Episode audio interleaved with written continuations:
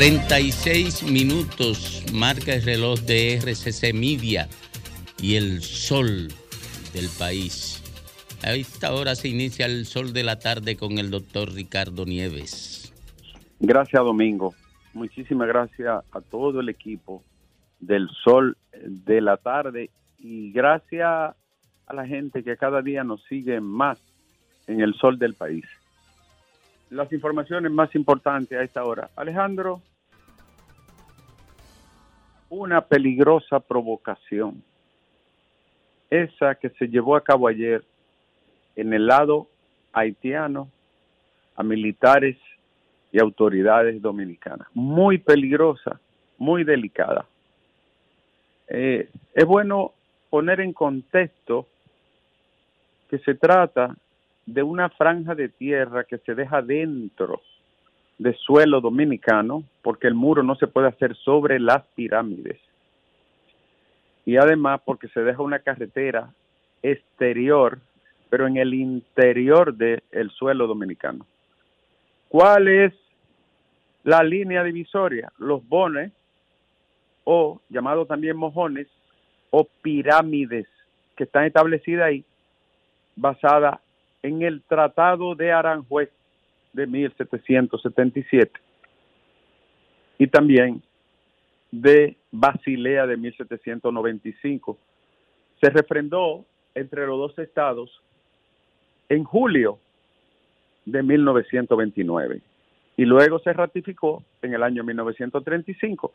Sobra decirlo, huelga decirlo, pero es bueno para aclarar que la línea divisoria nunca ha sido movida nunca ha sido tocada desde entonces.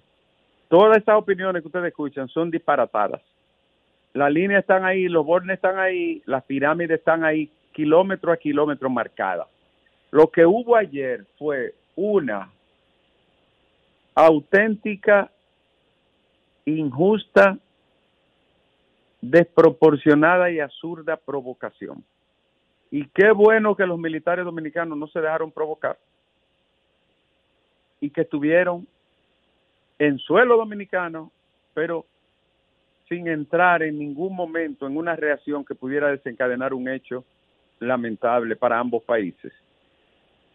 Detrás de todo esto están las bandas armadas que dirigen y que tienen tomado a ese país, las bandas criminales. No se, no se llame nadie a cuento, ni le haga coro a posiciones totalmente díscolas y absurdas como esa son las bandas, están provocando de alguna manera crear una situación caótica.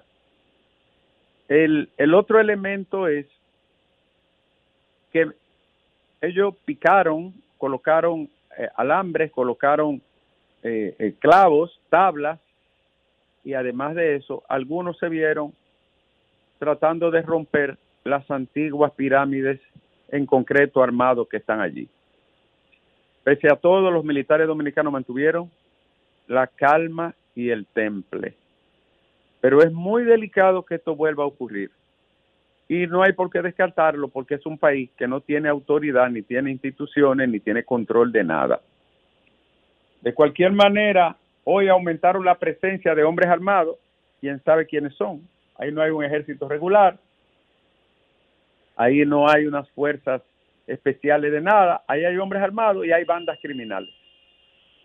Esperemos que no se repita y que otra vez, si ocurriese, no se dejen provocar las autoridades y los soldados dominicanos.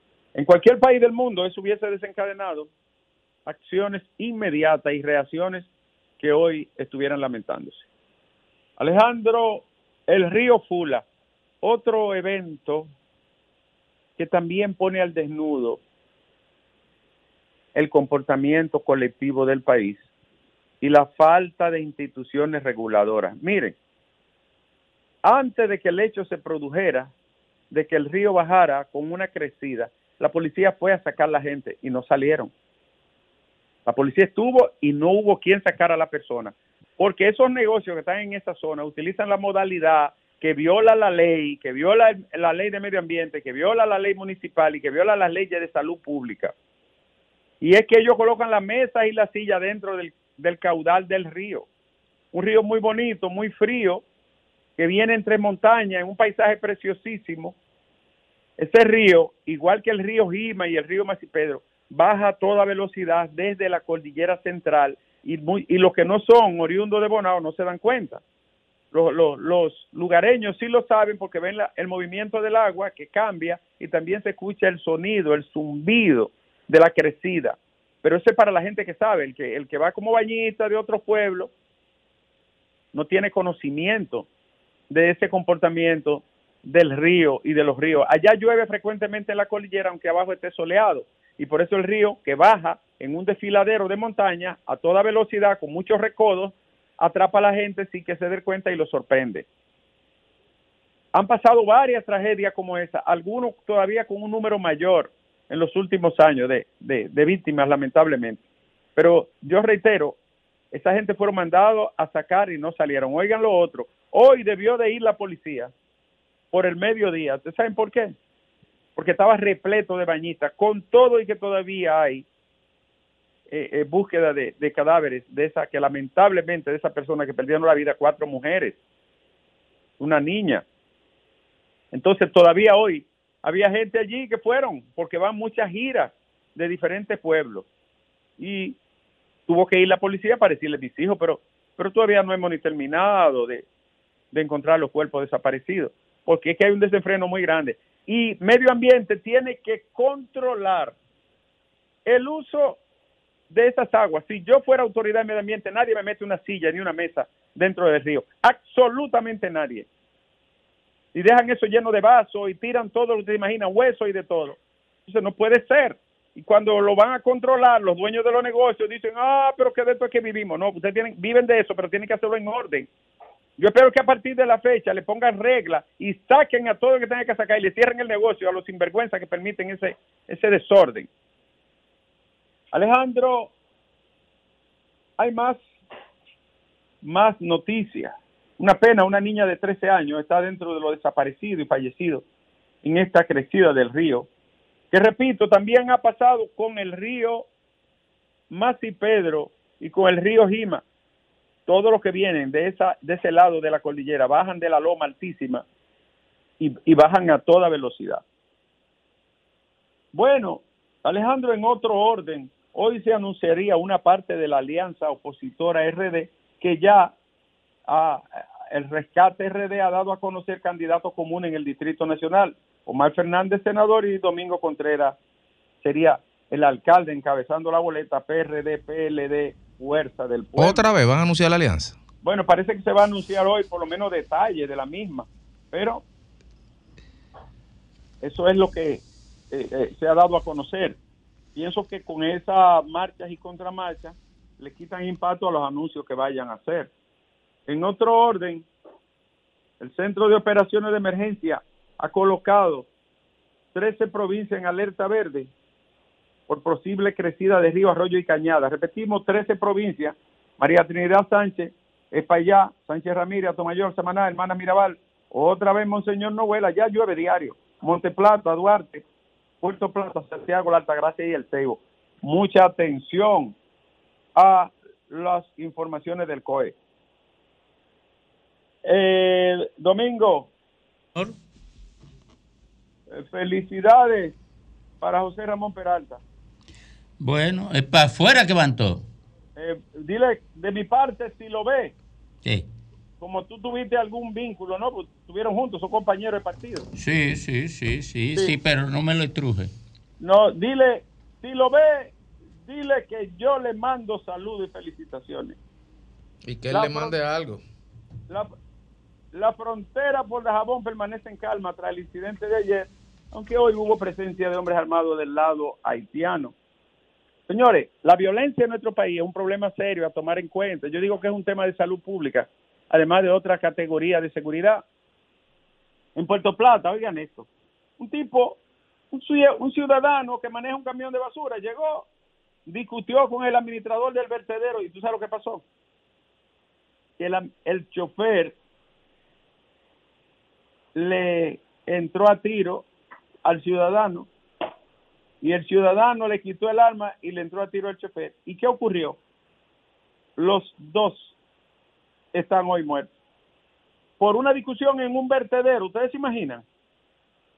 O sea, el nivel de rispidez, iracundia, manejo emocional que se ha evidenciado. El fin de semana hubo cinco muertes por violencia, todas, todas por violencia social. Señores, llegó Transcore LP a defender el contrato con Intran sobre los semáforos inteligentes. El grupo Doctor. Espérate, parece que ese no fue. Decía, doctor. Eh, vamos, vamos a repetir la llamada, Jovine. Alejandro, vamos a conectar de nuevo con el doctor Ricardo Nieves, que ha perdido el contacto con nosotros.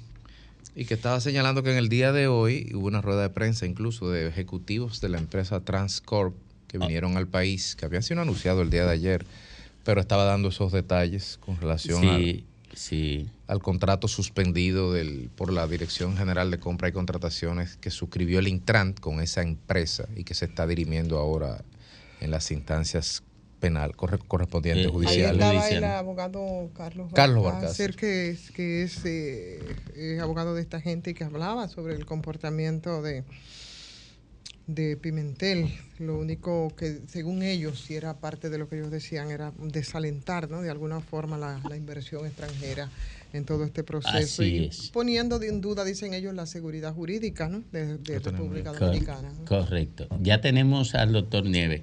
Adelante, Oye, doctor. se le acabó el paquetico Antonio para allá. Dile que, que, me avise y que yo, yo le pongo... Me, doctor. Me dijo, me dijo que hay que arreglar eso, que ya instruyó a la administración.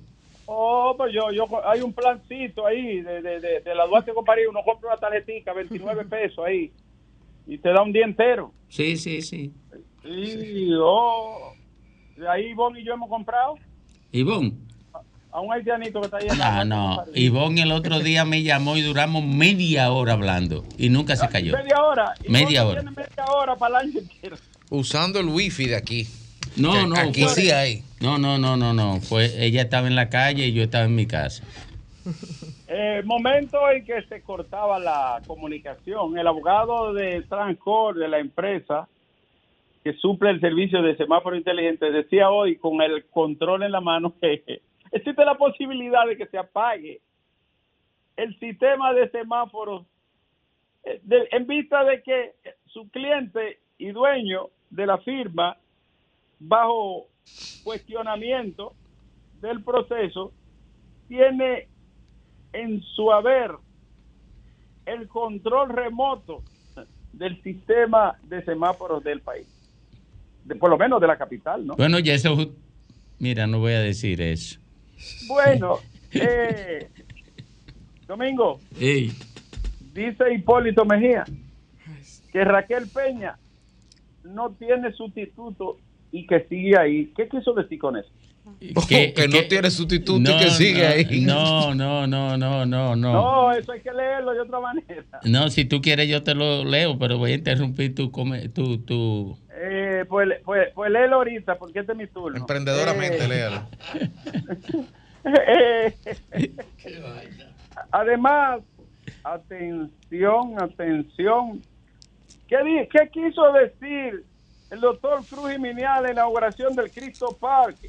Es un evento, tremenda obra para esa gente, donde había un vertedero inmenso, le han hecho una plaza que tiene gimnasio, parque, lugar para bicicleta, para recreación, muy bonita obra de la casa y el ayuntamiento. Ahora, el doctor Cruz Minian pronunció una frase ahí domingo.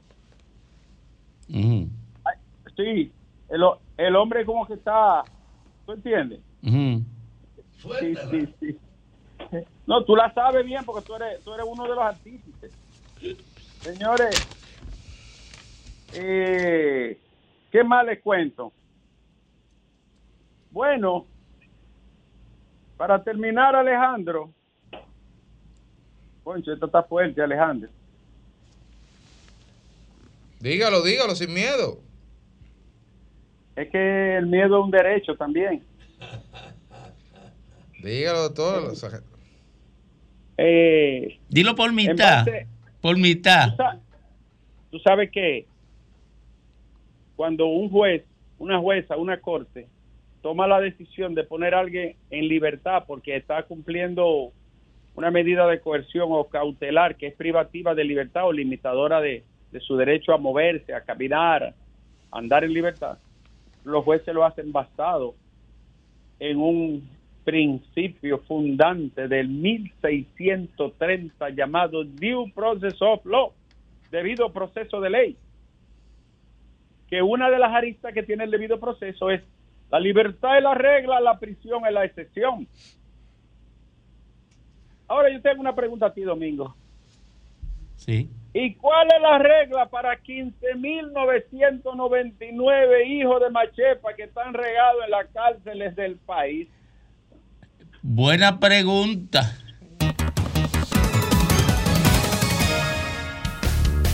El sol de la tarde. El sol de la tarde. Comunícate 809-540-1065. 1-833-610-1065 desde los Estados Unidos. Sol 106.5, la más interactiva.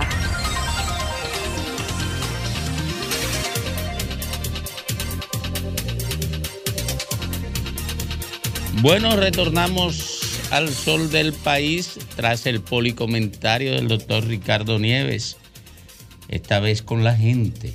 Buenas tardes. Buenas tardes, Adelante. Pamela Guerrera. Adelante, Pamela. ¿Cómo están? Estamos bien padeciendo aquí a Fafa. Qué bueno. Estoy diciendo que hay que reconocer que el presidente está haciendo un buen trabajo. Mira, este fin de Bueno, semana sí, pero eso lo dijimos ayer, Pamela. Vamos a decir otra cosa. hoy. no entregó 176 viviendas. ¿Cómo es? Se fue. Buenas tardes. Sí, buenas tardes, Domingo. ¿Cómo estás? ¿Estamos bien? Qué bueno. Domingo, Ey, el, el día de la Constitución, en, en el acto solemne que se hizo en San Cristóbal, la Constitución lloró. ¿por qué lloró? Ahí hubo un señor que, pro- que cogió ese acto solemne para promover la reelección de un señor que está matando de hambre el país. Mira. Es- eso, eso es. Juan, Juan Pablo Uribe agarró y estaba, estaba, estaba, estaba promocionando la reelección de Abinader. Hello. Sí, ya, ya. Eh, No, Domingo, otra cosa. Sí, adelante. Mira, al final, también tú sabes quién va a llorar. ¿Quién va a llorar?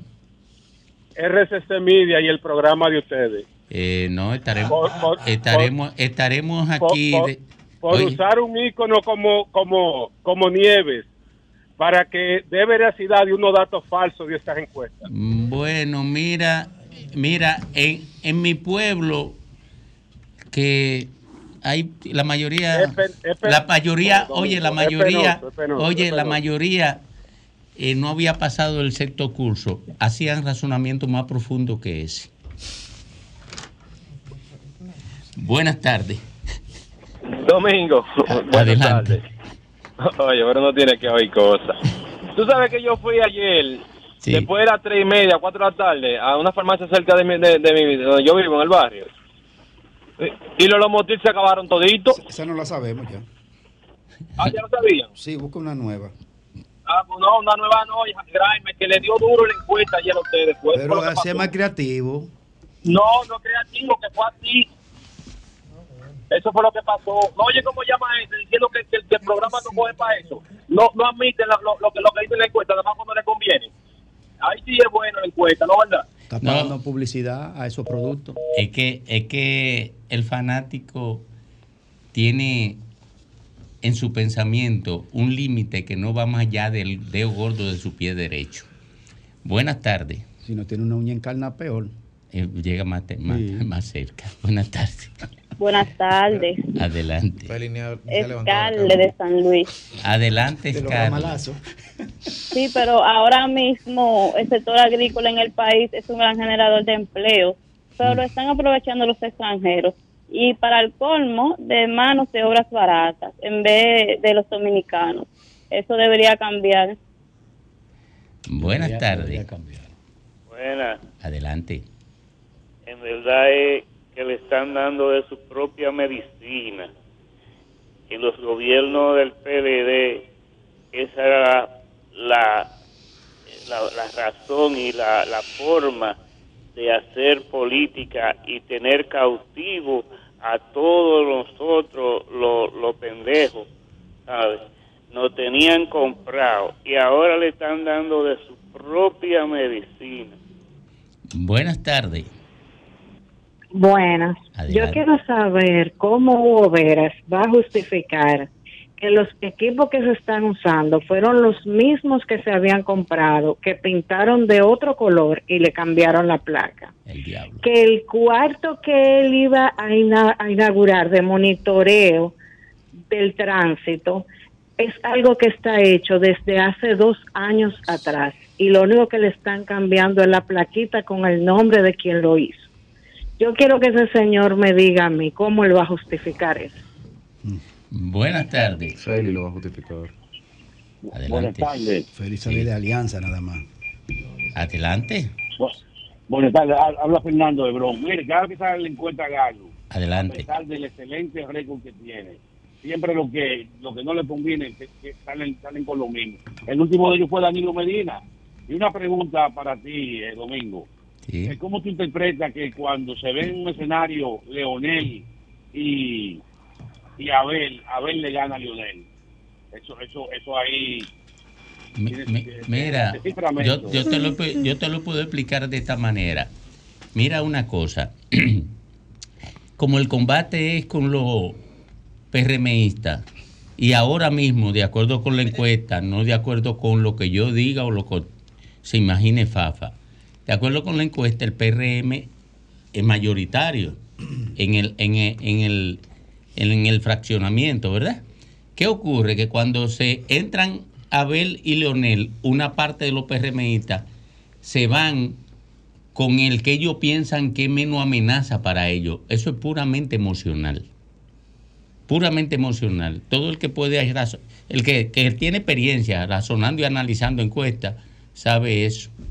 Lo- lo- los PRMistas se decantan por el que tiene menos posibilidades, porque la amenaza que ellos ven más fuerte es la de Leonel. Eso es lo que le explica. Pueden hacerme todas las preguntas que ustedes quieran sobre eso, que yo se las respondo razonada, no es razonada. Buenas tardes.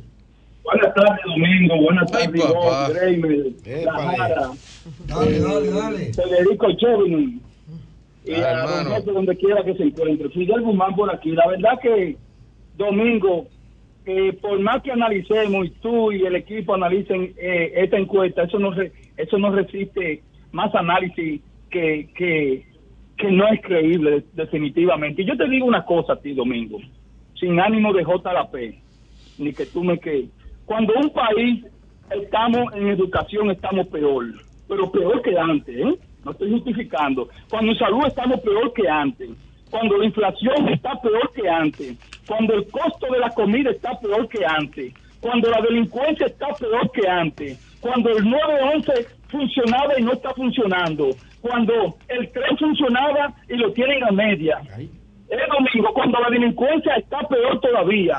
Tú me dices a mí una encuesta, porque a mí solamente esto me lo puede explicar Héctor, Héctor Guerrero Heredia, el psiquiatra, porque esto está de psiquiatría totalmente.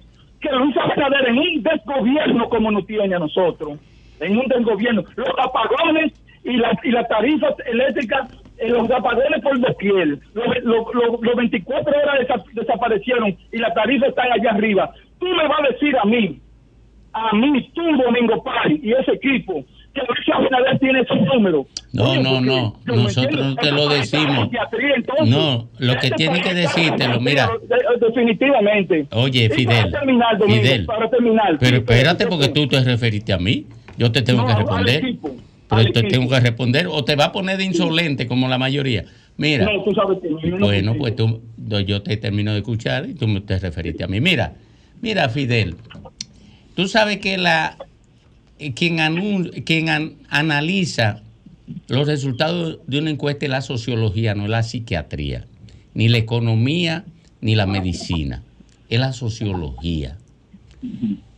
Y es la sociología porque es la disciplina científica en el marco de la cual se hace esa actividad que se llama encuesta de, de opinión o de actitudes. Entonces, mira, yo le explicaba ayer, para tú, tú tienes que leer la encuesta y yo te lo digo. ¿Tú sabes por qué? Porque la gente dice, aquí en esta encuesta la gente dice por qué tiene determinadas actitudes. Y la gente toma múltiples decisiones por múltiples causas. Si tú lo reduces a una sola causa, nunca va a atender, va a entender. Ese era el mismo discurso que planteaban los PRMistas cuando el PLD le presentaba las encuestas.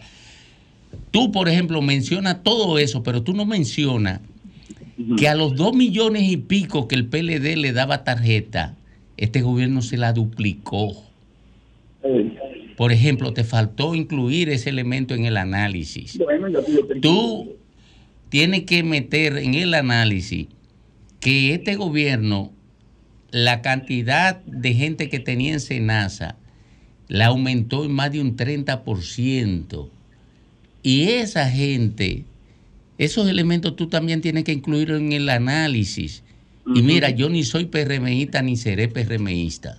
Tú me incluiste dos. Oye, ni lo seré, porque para mí es la misma porquería. Eso es verdad.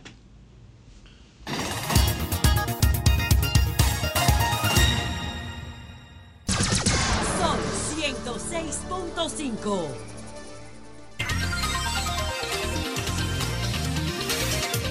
Tres, ocho minutos aquí en el sol del país, en el sol de la tarde. Fafa Taveras. Y anda a caballo, mira el sombrero. Fafa Taveras. Gracias, Domingo. No, espérate, no, no, comentario, no, aguanta. cuadrado, Espérate, ¿eh? espérate, tú, tú estás en automático para comentario y es fácil. Vamos a hacer programa, vamos a, vamos a hacer programa, esto no es solamente para venir a hablar de, de las de las 13 reformas y de que hay que refundar el país, de las 12, se, se perdió una. No, No, no, no cuajó ninguna, pero eran dos. ninguna, no, claro. Eh, y hay que refundar el país y el Ministerio Público Independiente para aquí y para allí. Uno en cada provincia. Hay, que- hay una- hay que conocer poco del. Estado. Oye, esto, Fafa, hay que conocer poco del Estado para que un partido en el gobierno, con lo difícil que es lograr una reforma, meta dos en una misma mesa. Óyeme, pero. Usa otra palabra. Usa otra palabra. Está buena esa. Está Eh, no, porque el, el tema fue, el tema fue que Fafa tuvo un sueño. Sí. Sí, su- y, y se, y se soñó con los 12 discípulos. y le pusieron número a la reforma, pensando que, que era la reforma... Protestante, la 12 reforma, la de Lutero. Sí, la segunda reforma protestante. ¿Cómo, Fafa? Fafa, pero ah, volviendo al tema, y en serio, ¿qué información tú tienes de la alianza eh, Rescate RD? ¿Alianza qué? Rescate RD. ¿Qué información tú tienes? No, mi atención estaba puesta en dedicar el día de hoy a lo que no pudimos hacer ayer, que bien. fue comentar entre nosotros esa encuesta. Espérate, espérate. Ah, la encuesta. Pero, ok, ¿qué tú quieres comentar de la encuesta? ¿Qué tú quieres comentar de la, La encuesta? encuesta. Pues comienza, comienza, comienza. Mira, yo he estado siempre sosteniendo la idea que el desafío siempre es la actualidad. Que el pasado tiene presencia en alguna expresión de la actualidad. Que usted no puede guiarse por el pasado, como yo vi artículos muy bien hechos, incluso de un vanilejo, hablando de su apreciación de las acciones que en el pasado hicieron desaparecer al gobierno. En el sentido, como él dice, del rechazo público. Yo creo que la actualidad es que esa encuesta pone a la oposición y al gobierno frente a una realidad. Tú puedes ignorarla, tú puedes creer que no es cierta, pero es difícil que tú puedas zafarse a tener en cierta medida que incorporarla a tu evaluación. Yo quiero ver a los dirigentes políticos de la oposición a la luz de esa encuesta valorándola. Yo quisiera, quiero ver valorándola. Y entonces yo tengo una sugerencia para la gente del gobierno frente a esa encuesta. Ok. ¿A la sugerencia del gobierno?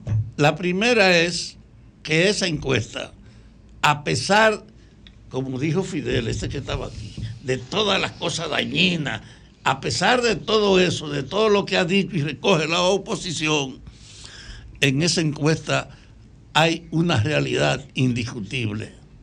A pesar de eso, la oposición no tiene ni garantía de unidad, ni tiene tampoco mayoría ni sumada.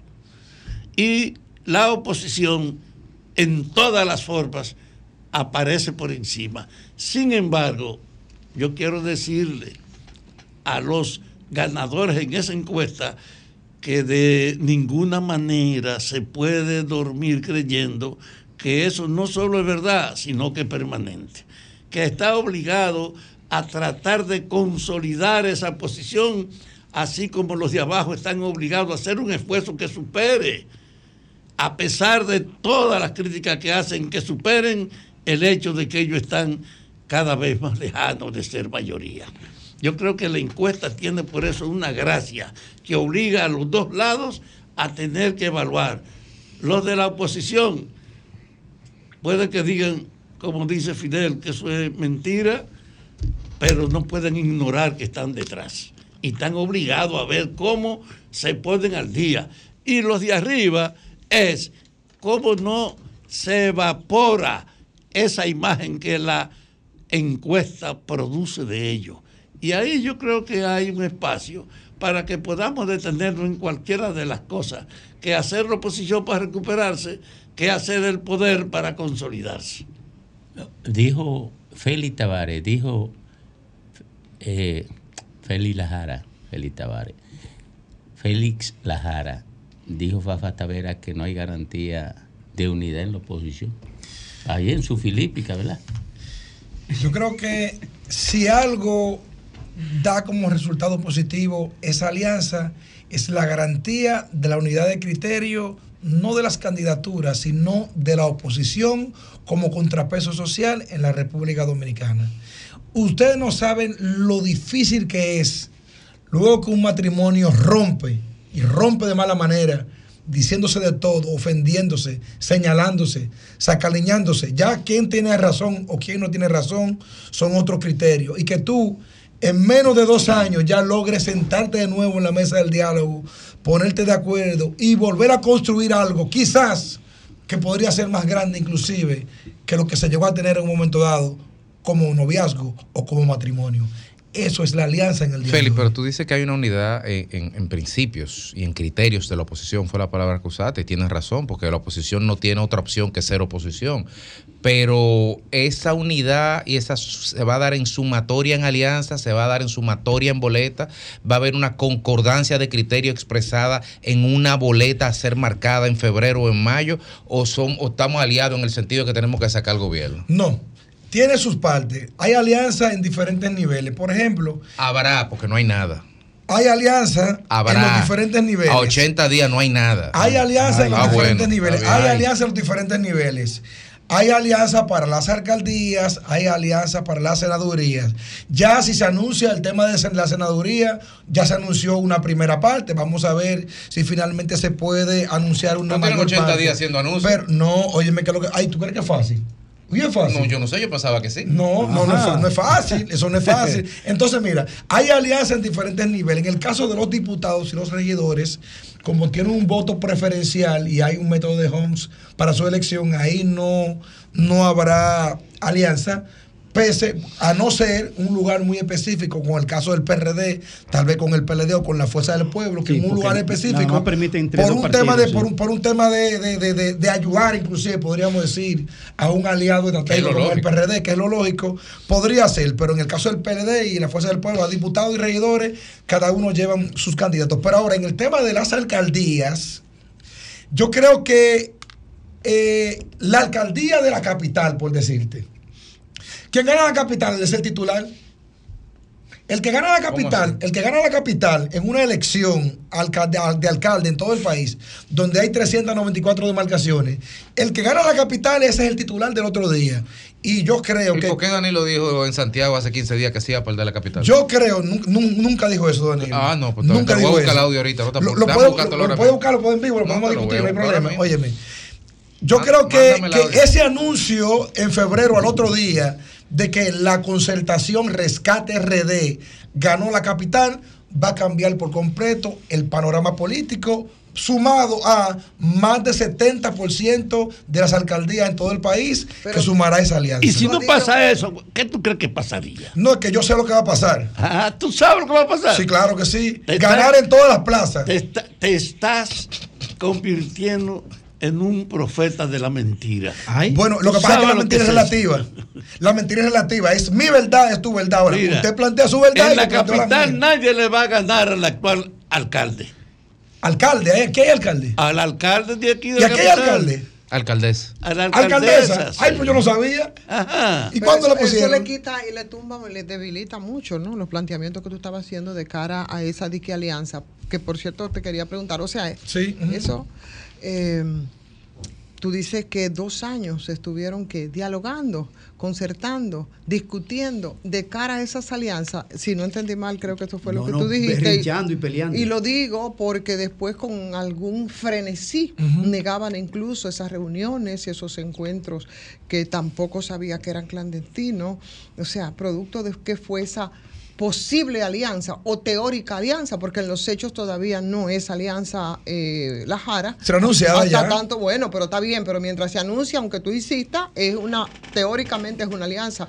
En los hechos, los datos de la realidad, a mí me dicen que todavía no hay alianza. Y no solo eso, en mi caso pienso, dudo que se pueda concretar esa alianza. Pero eso fue producto de qué? De consenso, de diálogo, de discusiones, ¿qué- de discusiones eh, eh, eh, en, qué, en qué sentido, Mucho en trabajo. qué dirección. Mucho trabajo. Bueno, Mucho lo, trabajo. lo- lo primero es que lo primero es que sentarte en la mesa, sentarte en la mesa a dialogar primero, a entenderte.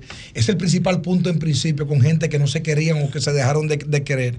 Y ah, se sentaron en una mesa que, bueno, sentarse en una mesa en función de la propia realidad política que vive la República Dominicana para ver cómo podemos encauzar de nuevo la República Dominicana por, el, por la senda de progreso que tuvo y que se detuvo y que se ha detenido. Y parte de las reflexiones entonces en bloques, esas conversaciones no son las debilidades mostradas, que por cierto, por lo que finalmente los aliancistas o los aliados eh, no son los que están frente al control y a la administración del Estado. pero yo no sé. hubo eh, en esa dirección también, dentro de esas discusiones, en esos dos años que según tú estuvieron dialogando, le hace... eh, No, pero, eh, no, pero él no dijo que era dialogando. Él dijo que se tenían todo ese tiempo, que se fueron del poder con un zafarrancho i- impensable, peleándose, eh, molestándose, denunciándose, y que recomponer todos esos eh, pedazos sueltos. eh, no, no, fue, no ha sido tan fácil porque no es fácil. Eso es la naturaleza humana y más en política por el poder.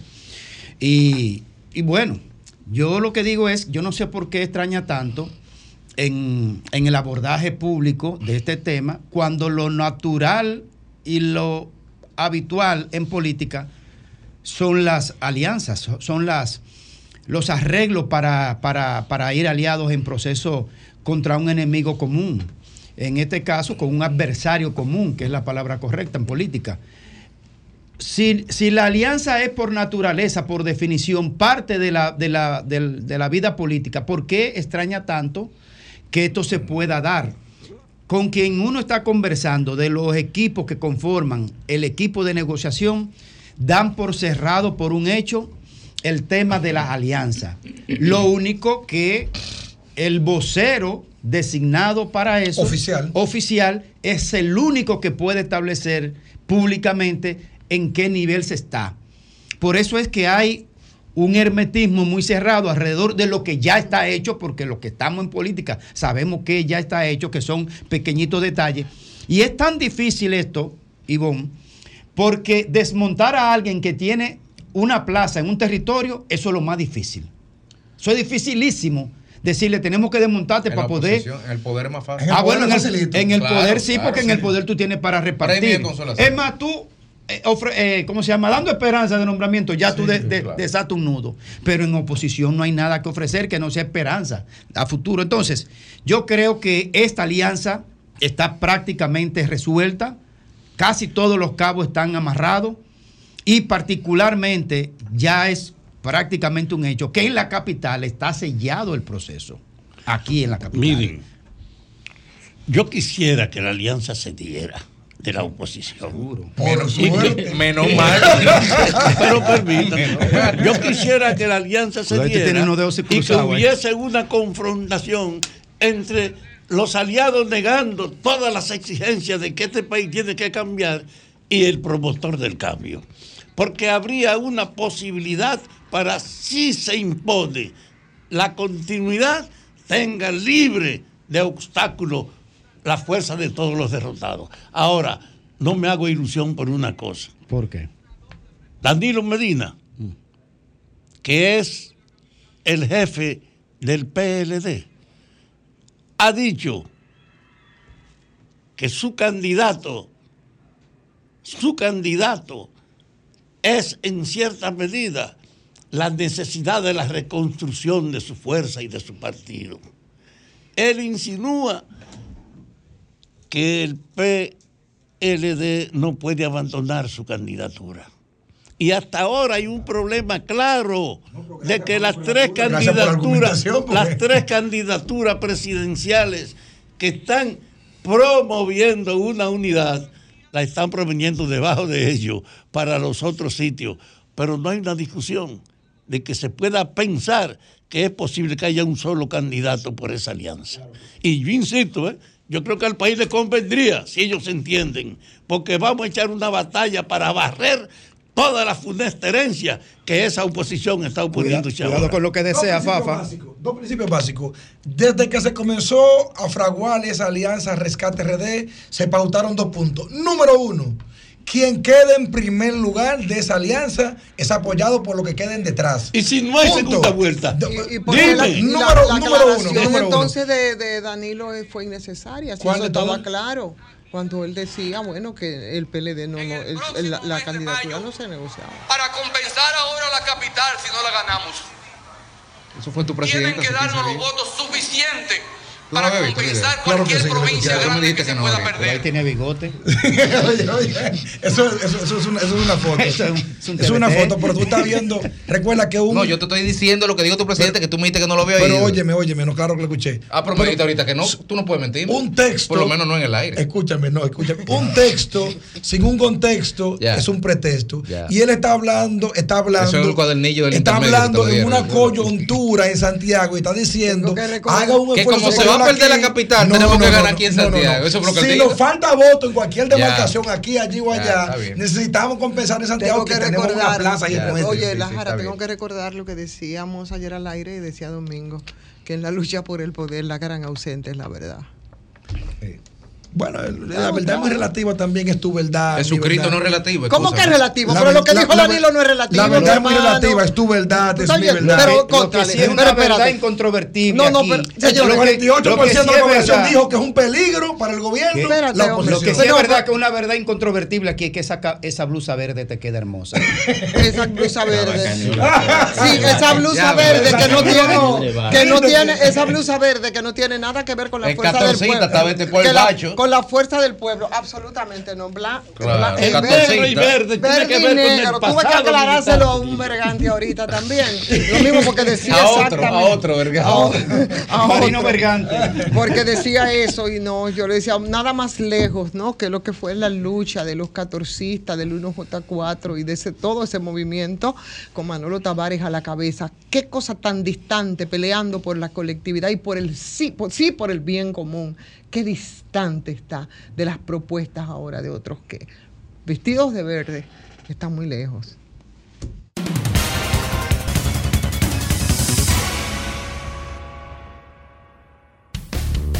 El sol de la tarde. El sol de la tarde. Sol 106.5, la más interactiva. Una emisora RCC Miria. Son 106.5.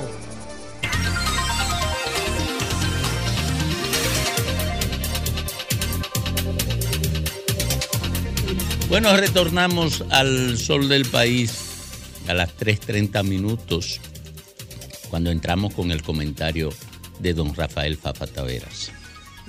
Miren,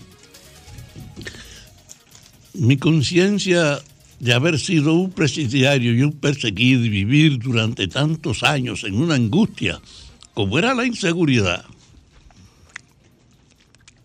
me ha sacado ahora parte de ese recuerdo en sus valores. Sueltan a un ministro de una parte de funcionarios del gobierno que estaban encarcelados bajo y que están encarcelados bajo acusación de participar en acciones que eran naturales. Ellos estaban haciendo lo que habían hecho antes, que era aprovechar las funciones de ellos al margen de las formalidades que le establecían y que las normas y las leyes. Ese es un mal histórico del país.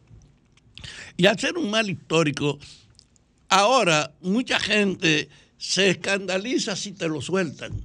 Y el problema no es meter preso a los funcionarios, es establecer las reglas y las normas que no permitan la continuidad de aquello. Por eso, más que condenar que lo pongan en libertad, yo quiero insistir en cuáles las reglas.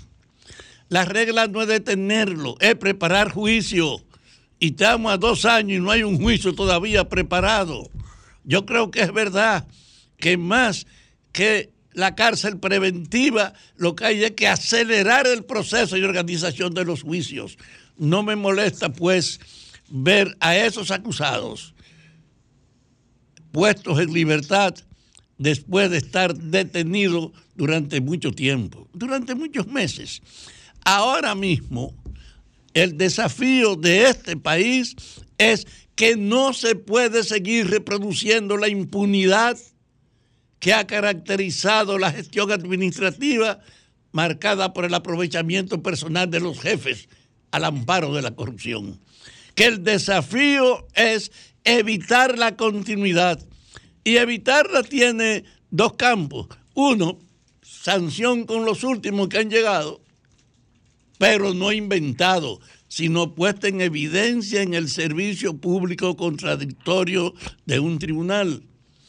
Por eso, en mi conciencia de presidiario, yo creo que el hecho de la libertad provisional de un acusado es válida. Porque en el fondo, donde hay que rendir cuentas es en el juicio. Yo voy a ver, Domingo dice, lo van a soltar a todos. Y yo les digo, a mí no me importaría que suelten a todos. Lo que yo quiero es que aceleren los juicios para que haya una evidencia de si es verdad la acusación, pueda haber entonces un precedente para los herederos de esa degradación, que es la suerte que tenga un acusado en una aplicación legítima de la ley y del derecho. Así que, sobre todo en un país donde la norma es valorar como una línea aceptada la prisión preventiva, el hecho de tener, decía Nieve, más de 15 mil personas encarceladas sin juicio, están ahí. Yo me sorprendí cuando una mujer me dijo, mi marido tiene 28 meses sometido y no lo han llevado al tribunal. Es decir, también en esa disparidad, que haya respeto y tolerancia para los jefes últimos detenidos y una ignorancia para la continuidad de la injusticia en el trato de los infelices, son vainas de la maldita herencia de clase que ha habido en este partido, de que es el poder y que son los ricos los que deciden todo. Yo creo pues por eso que el esfuerzo fundamental de la justicia es organizar y acelerar los juicios. Y dos, modificar la estructura administrativa de todo lo que tiene que ver con la justicia y con el ejercicio de la autoridad, para que no continúe el hecho de que usted puede coger lo que le dé la gana y no tiene riesgo porque nadie le va a pedir cuenta, que es lo que ha pasado. Y hago esto porque me, me detienen en la calle dos personas y tú que estuviste preso, que tú dices que estén soltando a todos los acusados ahora. Y yo el problema no era meterlos presos, el problema es hacer un juicio para que se vea claro si ellos deben ser sancionados o no. Pero en definitiva era para poner en evidencia que aquí fue una práctica permanente la conducta de la corrupción que ellos parecían todo como la continuidad de un ejercicio, que ninguno tuvo preocupación ni que porque le pidieran cuenta ni porque tenían ningún riesgo. Y es eso lo que hay que acabar. Y eso hay que acabarlo no solo para los acusados de la política, sino también para todos los infelices que van a la cárcel. Aquí debe haber una modificación de la justicia. Y yo he insistido que a, a pesar del compromiso del gobierno del cambio dedicado a querer refundar la policía, a que no puede ignorar la corrupción de la justicia, a que no puede ignorar los límites que hay en todas las áreas, fuera capaz en un problema tan grande como la cuestión de la justicia de nombrar tres procuradores. Tres procuradores que no son suficientes y que no pueden encabezar el esfuerzo real de liquidar la herencia de la impunidad a base de que la corrupción es una práctica generalizada, tolerada y que hasta los que están en la oposición creen que de verdad ese es el espacio de la política. Para vencer entonces esa herencia cultural de la corrupción, para enfrentarnos a esa herencia, no importa que suelten a los grandes acusados, lo que importa es que aceleren los juicios y esa es mi esperanza.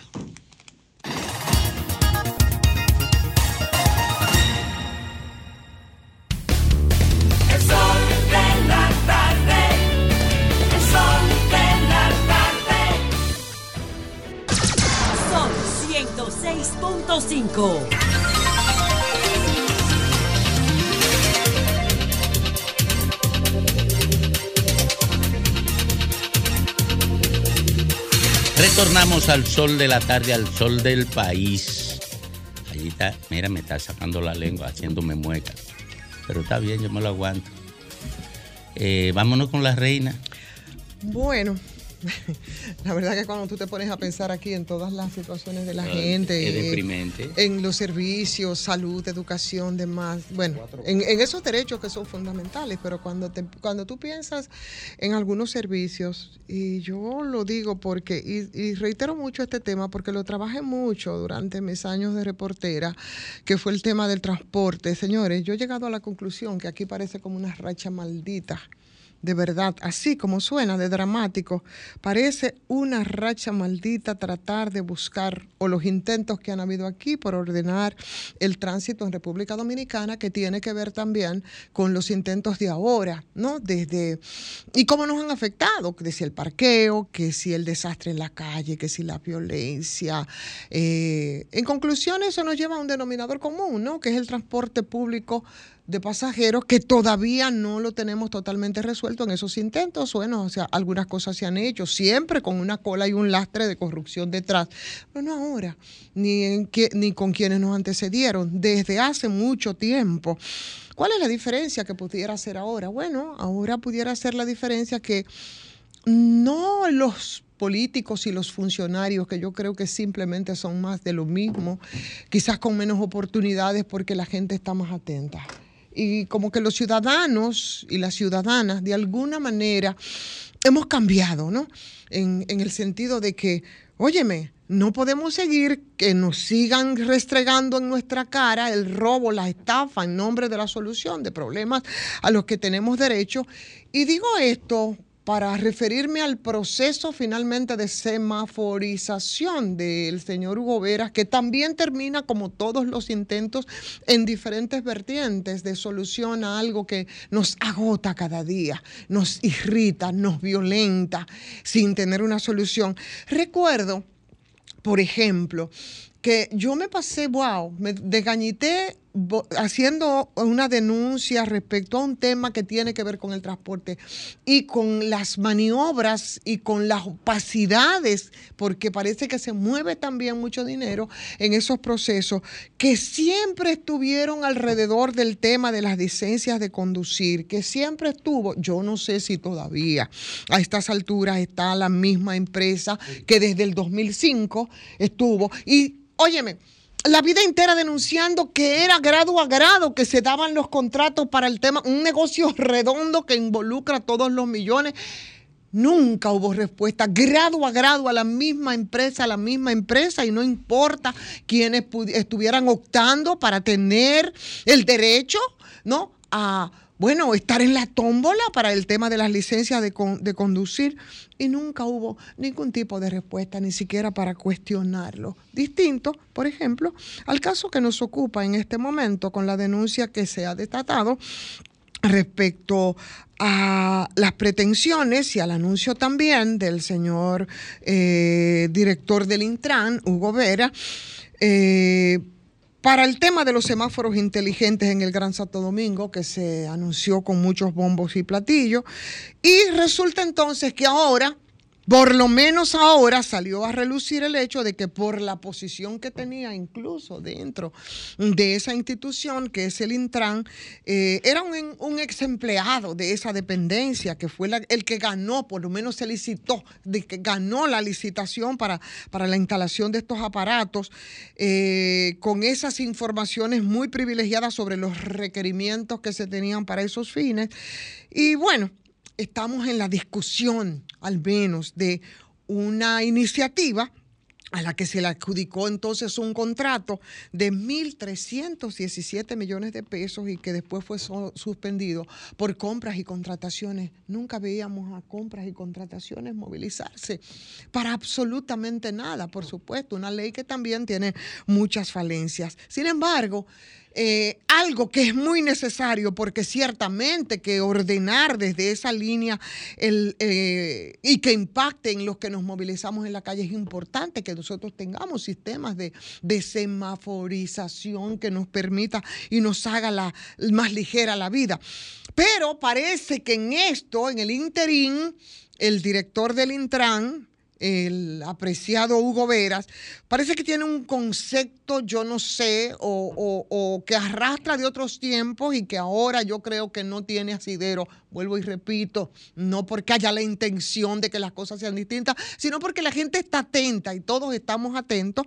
Eh, ese concepto que tiene de la transparencia, de cómo debe manejarse la administración pública, que disiente mucho de las normas y de las acciones y de las decisiones de esa dirección de compras y contrataciones. Y ante la insistencia de el director del Intran, eh, de que insistiendo en el hecho de que el único interés era iniciar un proceso de licitación para modernizar y optimizar el tránsito y la movilidad en el Distrito Nacional y en el Gran Santo Domingo y que por supuesto todos estamos de acuerdo en que se, necesita, no, con urgencia, que era una tarea pendiente para eliminar ese caos que nosotros tenemos que vivir todos los días desde que salimos a la calle, actuando apegado a todo el tema de la transparencia y al uso adecuado de los recursos públicos. Y no hay por qué dudar, yo no tengo por qué dudar de entrada de la integridad y de las buenas intenciones o la integridad personal de, de- del director del Intran y que eso sea lo que le haya movilizado y lo que le haya animado en esta tarea que es parte de su responsabilidad. Pero señora, a la luz de lo que ha conocido la opinión pública, con todo lo que se ha destapado, hay que decir, señor, que esa licitación, entre comillas, está plagada de irregularidades. Mi hermano, son imposibles de justificar, son imposibles de defender y lo mínimo que hay que hacer es callarse. Callarse la boca y dar curso a las investigaciones y a las indagatorias en este caso, porque dígame usted, ¿cómo se puede justificar digamos que si legalmente, pero bueno, yo creo que tiene que tener un componente de decencia y de ética. ¿Cómo es que se puede justificar que el propietario de esa empresa que ganó la licitación de ese contrato nada despreciable que involucra la suma de 1.300 millones de pesos es un, emple- un ex empleado de esa misma entidad, del Intran? ¿eh? Y que la constituyó con un capital de un millón de pesos. ¿Cómo caray se puede justificar algo así? ¿Cómo se puede explicar que la salida de esa misma persona que salió agraciada con ese contrato fue en julio de 2022 y que coincide con la constitución. ¿De qué manera eso se puede justificar? Yo creo que ahí no hay forma de explicarlo. Entonces, hubo un comunicado de la misma entidad después que se ha desatado toda la denuncia donde habla que tal vez compras y contrataciones pudo haber sido sorprendida en su buena fe. Señor, pero los hechos aquí están indicando absolutamente todo lo contrario. Parece que quien fue sorprendido, si es que hubo buena fe, precisamente, eh, y sin ningún tal vez, diría yo, ha sido justamente el funcionario que está a cargo de, del Intran, a quien por supuesto, yo pienso que alguien, sus asesores, deben aconsejarle que no insista en tratar de defender lo indefendible y que lo mínimo que puede hacer es quedarse callado hasta que las cosas puedan transparentarse, si es que hay la posibilidad de que pueda hacerse en este nuevo intento de los tantos que se han hecho y que yo no sé si es una casualidad, pero todos, absolutamente todos terminan con denuncias de corrupción.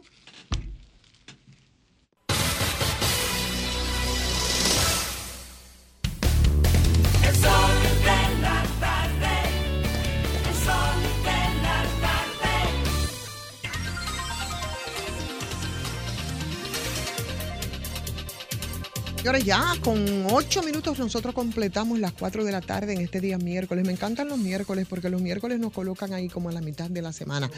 Tú estás más, más cerca, más cerca del fin de semana donde empieza esa reflexión que tú dices, pero ¿por qué es que el viernes está tan cerca del lunes y, y el lunes tan lejos del viernes? de verdad, es una cosa increíble. Pero bueno, así es. De momento, Te señores. toca a ti. De momento, cuando ya transcurrió un minuto más, eh, vamos a, a dar la- a saludar de nuevo a Grainer Méndez y vamos con su comentario.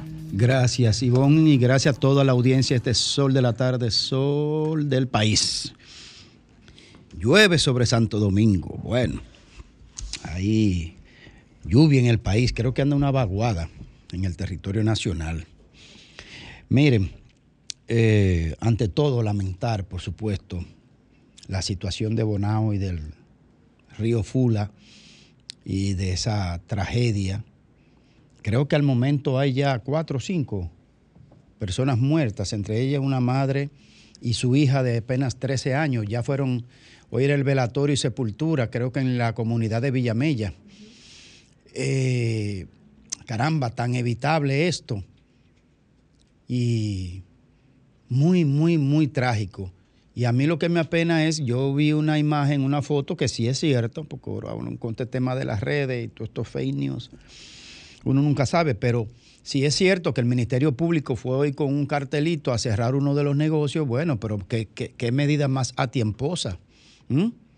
qué descuido, porque que las autoridades siempre ponen las cosas eh, eh, fuera, fuera de tiempo, tan obvio, tan, tan, tan evidente ahí la, eh, la situación en los espacios públicos.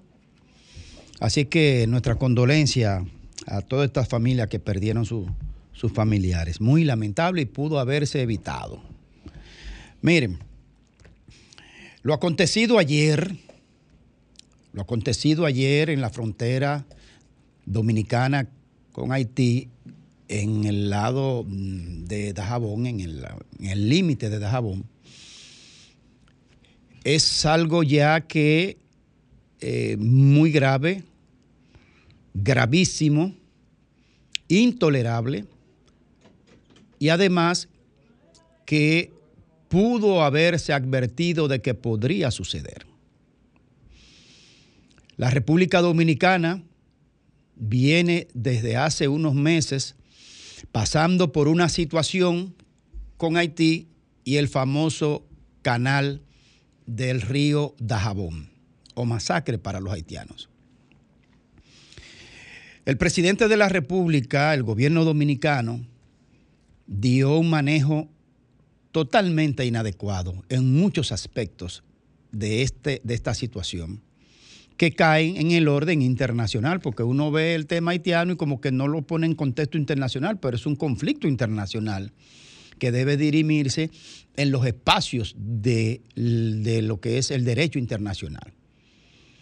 Pero el presidente Luis Abinader tomó la opción de ir por, eh, digamos, la sobreactuación con todo este tema militar y todo este, y todo este pronunciamiento de seis o siete puntos de advertencias al gobierno haitiano, primero quedó desdicho cuando acusó de, la construcción de ese canal a las bandas haitianas y luego a, a un día o dos el presidente, el primer ministro de Haití, lo desmintió y lo descalificó diciendo que era un asunto del gobierno. Bueno, el presidente de la República en su mandato eh, manda un contingente militar desproporcionado a la realidad y además puso unos puntos que ninguno ha cumplido. Que no iba a abrir la frontera hasta que cerraba la frontera, hasta que no se detuviera la, construcción de ese canal, que se cerraba el espacio aéreo, y una serie de medidas y todas las ha desmontado y Haití no da un paso, no sé, de medio milímetro en su postura. El canal lo sigue construyendo, aquí, no, aquí abrimos la puerta y Haití no abre su puerta. O sea, desacierto total. Entonces, ¿qué es lo que sucede con nuestro país que nosotros nos vemos eh, des- desencajado en la forma de cómo debemos manejar la situación haitiana. Y además, a nivel internacional, nuestro servicio diplomático parece que no hace su tarea en las agencias internacionales y ante los gobiernos amigos donde tenemos embajada. Porque lo que pasó ayer era para que hoy hubiese un pronunciamiento de alto nivel político diplomático. Vamos a ver la imagen que no cabe duda de que no fue que se confundieron. Porque los haitianos no fue que se confundieron y que, ah, como está ese muro ahí, ellos se han confundido y creen que la frontera es ahí. No, ellos saben muy bien que eso es lo que estaban haciendo en el día de ayer. Vamos a ver esas imágenes. Lo nunca visto desde el 1929 para acá, cuando se tomaron las medidas de política internacional en la delimitación fronteriza. Ese es el inbornal, no inbornal, ese es eh, la pirámide o mojón, como se llama. El, creo que es la número 13, creo, no, no distingo bien de aquí. La número 13. Y una horda de haitianos piensa desenterrar eso para comenzar un proceso de borrar cuál es la línea limítrofe. Es decir, no fue que se equivocaron, que se confundieron. Ah, como el muro está ahí ahora, vamos, nosotros nos confundimos y creímos que la República Dominicana puso su muro de su territorio para allá. No. Hay una violación de derecho de territorio ahí. Pero además estaban excavando en los límites del muro, en territorio dominicano, para enterrar tabla con clavo para que los vehículos del ejército dominicano se pinchen la goma cuando estuvi- estuviesen patrullando. Pero además, pero además, deja mucho que desear el comunicado que envió la presidencia y que lo publicó el vocero de la presidencia, Homero Figueroa con una candidez impresionante. Oh, el comunicado de la presidencia tiene una candidez que espanta. Parece un cuento eh, de dormir, para dormir, para niños. Ciudadanos haitianos que cruzaron a territorio. Ciudadanos haitianos. Ah, pero yo lo que. El, pero el video lo que demuestra es un equipo armado armado y entrenado, porque la forma de posición militar que tenían de ataque y atrincherado, esos no son ciudadanos haitianos, es un cuerpo militar o paramilitar. Para que nosotros vengamos con la candidez, ciudadanos haitianos, como que fueron unos lugareños que están por ahí, que estaban arriando tres chivos y de repente se metieron para acá. No, Pero entonces, el video que pusimos anteriormente desmiente totalmente esa, esa candidez. La desmiente totalmente porque no fueron ciudadanos haitianos. Fueron cuerpos militares a provocar al ejército dominicano, que por suerte nuestros militares se comportaron con un nivel de, de- de paciencia y de manejo. Parece que la comandancia ahí tiene idea muy clara de las cosas, cómo se debe manejar con esa templanza. Lo que se pronunció el periodista Juan Bolívar Díaz ya no tiene hasta la coronilla hace tiempo. Que con ese cuentecito de que los hermanos haitianos, de que tenemos que llevarnos eh, con hermandad y, y parar la intolerancia y parar el antihaitianismo. Ajá, Juan Bolívar. Pero así tenemos décadas con una situación ya en este país que no se tolera. Muy bien dicho por el canciller, muy bien dicho por el canciller, que los embajadores dominicanos, el cuerpo diplomático de la República Dominicana no pueden estar dando declaraciones sin previa consulta sobre políticas de Estado en materia diplomática y consular. No pueden. Ya está bueno de ese relajito. Mientras tanto, nosotros tenemos una situación de, de- de decrecimiento demográfico descontrolados en todos los niveles, creando cinturones de miseria en nuestros barrios y nuestros campos. Entonces la frontera ahora es el hazme reír. Entonces, debe pronunciarse la Cancillería a nivel internacional y debe pronunciarse el gobierno dominicano y dejar de estar con el tema haitiano todo el tiempo con los pantalones abajo.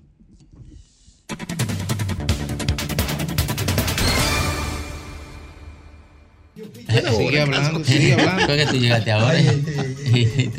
Pensé que, que como tú llegaste. Yo estaba ayudando por la- el horario. Este señor. Bueno, miren, nosotros tenemos aquí a Kelvin Soto Rodríguez. Es un no vidente que eh, viene con una queja que yo no, yo no la decodifico de manera apropiada, pero, pero vamos a darla a conocer eh, en boca de él y de, de un- una persona que solidariamente lo acompaña. Reitero, él es no vidente. Buenas tardes, Kelvin. Sí, sí, adelante. Muy buenas tardes, bendiciones para todos los que están aquí y los que están allá. Eh, gracias por la oportunidad. Bien, yo soy licenciado en psicología educativa, soy una persona con discapacidad, como ya escucharon, y estoy denunciando una situación que para mí, bueno, la catalogó como un, un atropello al derecho y al esfuerzo de un, un un ciudadano esforzado, valga la redundancia. Ocurre que, según la ley 513, en su artículo 20, que dice que el Estado debe liberar de el pago de todo tipo de impuestos a los equipos, materiales, dispositivos de apoyo destinados al uso y servicio de las personas con discapacidad. Eh, específicamente en el párrafo 1 dice que dentro de estos eh, equipos perdón, están el transporte, sea adaptado o no. O sea, yo como persona con discapacidad, a través de esta ley, puedo traer un vehículo exonerado de todo tipo de impuestos desde Estados Unidos. El hecho es que me dieron esta información, yo me comuniqué con Conadis y a través del el encargado, eh, el cual me dio todas las orientaciones desde el principio. Tan, tan cierto como se lo estoy diciendo. O sea, yo lo llamo, él me dice, sí, Kelvin, esa, esa, esa ley está vigente. Y cada paso que yo iba a dar, porque él mismo me mandó los requisitos eh, por correo, yo lo llamaba, eh, Francis, eh, esto es así, mira, me dijiste esto, esto, así es. Bueno, así es, Kelvin, dale para allá. El hecho es que mandé a buscar, cuando ya iba a comprar el vehículo, también lo llamé, le dije, mira, ya el vehículo ya lo tenemos, eh, como digo, ubicado, vamos a comprar este vehículo, sí, dale para allá. Traje el vehículo que llegó el día 15 de, este, de, este, del, de agosto. El 21 sometimos los papeles y todo eso, hicimos el proceso con todo lo que ellos me solicitaron. Ocurre entonces que el viceministro Martín Zapata, viceministro de Hacienda, específicamente de la política, legislación y, tributaria, eh, me lo negó. ¿Por qué me lo negó? Porque él dice que yo estoy trayendo el vehículo para un tercero, utilizando exclusivamente una ley que no corresponde. Él está ut- utilizando la ley 4027, que habla de que usted cuando recibe una exoneración no puede dársela a ninguna persona. Pero ahí no hay ningún documento que indique que yo le estoy traspasando ese vehículo.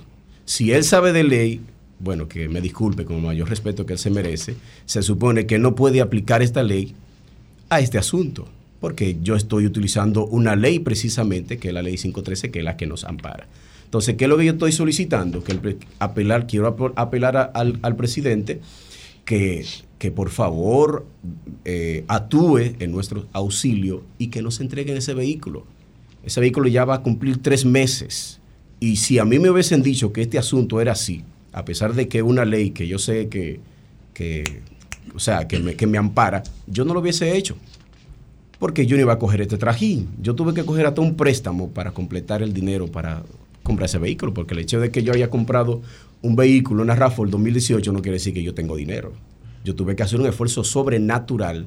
Incluso yo hasta me monté en ese vehículo en Estados Unidos. Emocionalmente, eso me, ha- dado a mí durísimo. Y a mi familia también. Entonces, es lo que yo quiero eh, significar o dar a conocer a través de este medio. Kelvin, una pregunta. Eh, ese vehículo, si está importado, ¿quién sería la persona que lo utilizaría? Tengo entendido que sería tu esposa. Mi esposa se supone. Y tú estás casado bajo comunidad, me imagino. Entonces, el, el bien se supone que es tanto tuyo como de ella. Sí, ahí está la acta de matrimonio. Incluso ellos mismos me pidieron la acta de matrimonio. Y la, el único documento que ellos van a, que ellos van a ver ahí eh, diferente es la fotocopia de la cédula de mi esposa, porque ellos mismos dicen, o sea, en los documentos hay, hay un documento que es la declaración jurada. La declaración jurada dice que si, si en caso de que la persona con discapacidad no pueda manejar el vehículo, entonces debe poner los datos de la persona que lo va a manejar. En este caso yo puse los datos de mi esposa. Esa, es esa una- negativa por parte del ministerio del viceministro Zapata eh, eh, ha sido verbal o fue a través de un oficio del ministerio. Sí, sí, o sea, ahí están los documentos donde él ha dado respuesta a cada cosa. Martín, Eh, resuelve eso. Eh, Martín, resuelve eso porque yo no tenía claro este asunto, pero me parece que él lo ha dejado muy claro desde el punto de vista legal y entonces ya lo que estamos montados en una injusticia. Claro. Yo conozco a Martín Zapata. Eh, estamos montados en una injusticia porque este alegato apoyado en la ley que él ha hecho es incontrovertible. De manera que resuelve eso, resuelve eso porque ahí hay una situación de desacato que no hay ninguna forma de justificarlo. Resuelve eso, eh, Martín. Yo sé que tú no lo haces por ensañamiento ni nada parecido.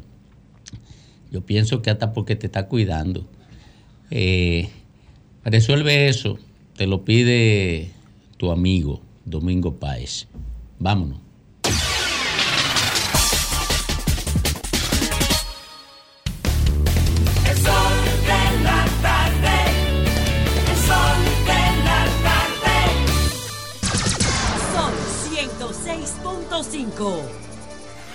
¿Quieres escuchar a Sol desde tu móvil? Descarga ahora la nueva app de Sol. Búscala en tu Google Play o App Store. Sol 106.5. También en tu dispositivo móvil. Somos la más interactiva. Es verdad,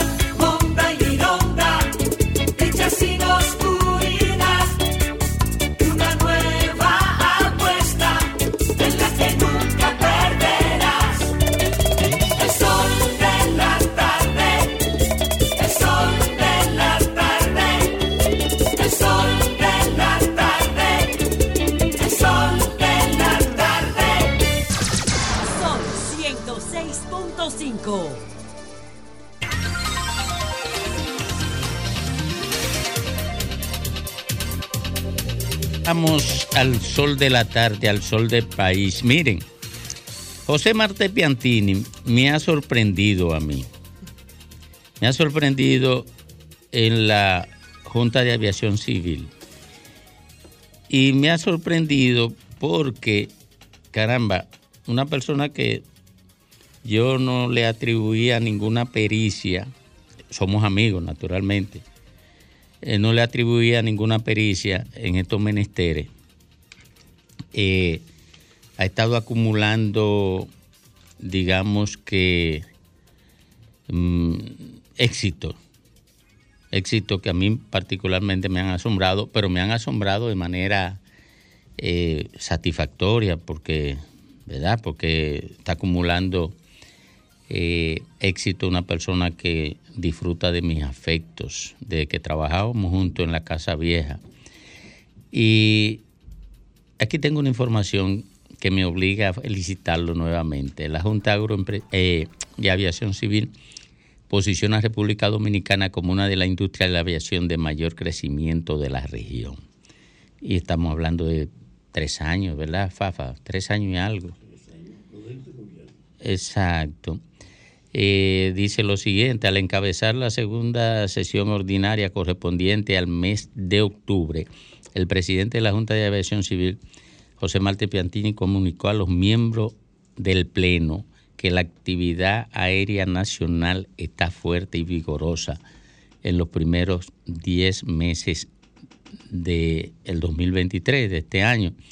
Y a renglón seguido, pues, se relata los logros que lo encabeza eh, cada una de las de los acuerdos que ha realizado para garantizar la apertura de vía de comunicación aérea con distintos países.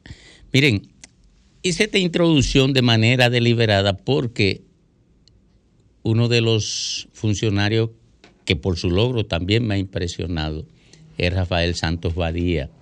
Pero en el caso de Rafael Santos Badía, está en un área propia de su formación profesional, en el ámbito educativo, que digo yo que debió ser el, el ministro de Educación a partir de esos éxitos y de los traspiés que ha tenido este gobierno en el área de educación. Debió ser el ministro de Educación, pero está ahí en Infoté eh, con logros que a mí particularmente me impresionan. A Ricardo Nieves también y a Fafa porque lo he escuchado. Decirlo, no he escuchado a los otros compañeros. Ah, bueno, hasta la oposición. Oye, bienvenido. Pero yo quiero, Gracias, Domingo. Antes de Rafael, decirle a la gente que el Parlamento Centroamericano, el Parlacen, otorgó al director general del Instituto Nacional de Formación Técnica Profesional Infotec, Rafael Santo Badía, el reconocimiento Medalla al Mérito Centroamericano. Y tiene que ver con el éxito que haya trascendido solo en este Y sobre todo porque Rafael viene también del Parlacén. Recordarán Sí, ustedes que sí, fue sí. diputado al Parlacén y evidentemente que hizo la tarea, ¿no? Porque Bueno, señores, muchas gracias. Muchas gracias, Domingo. Muchas gracias, Ivonne. Muchas gracias, Greime. Muchas gracias, Jovine. Muchas gracias, Lajara. Muchas gracias, Fafa.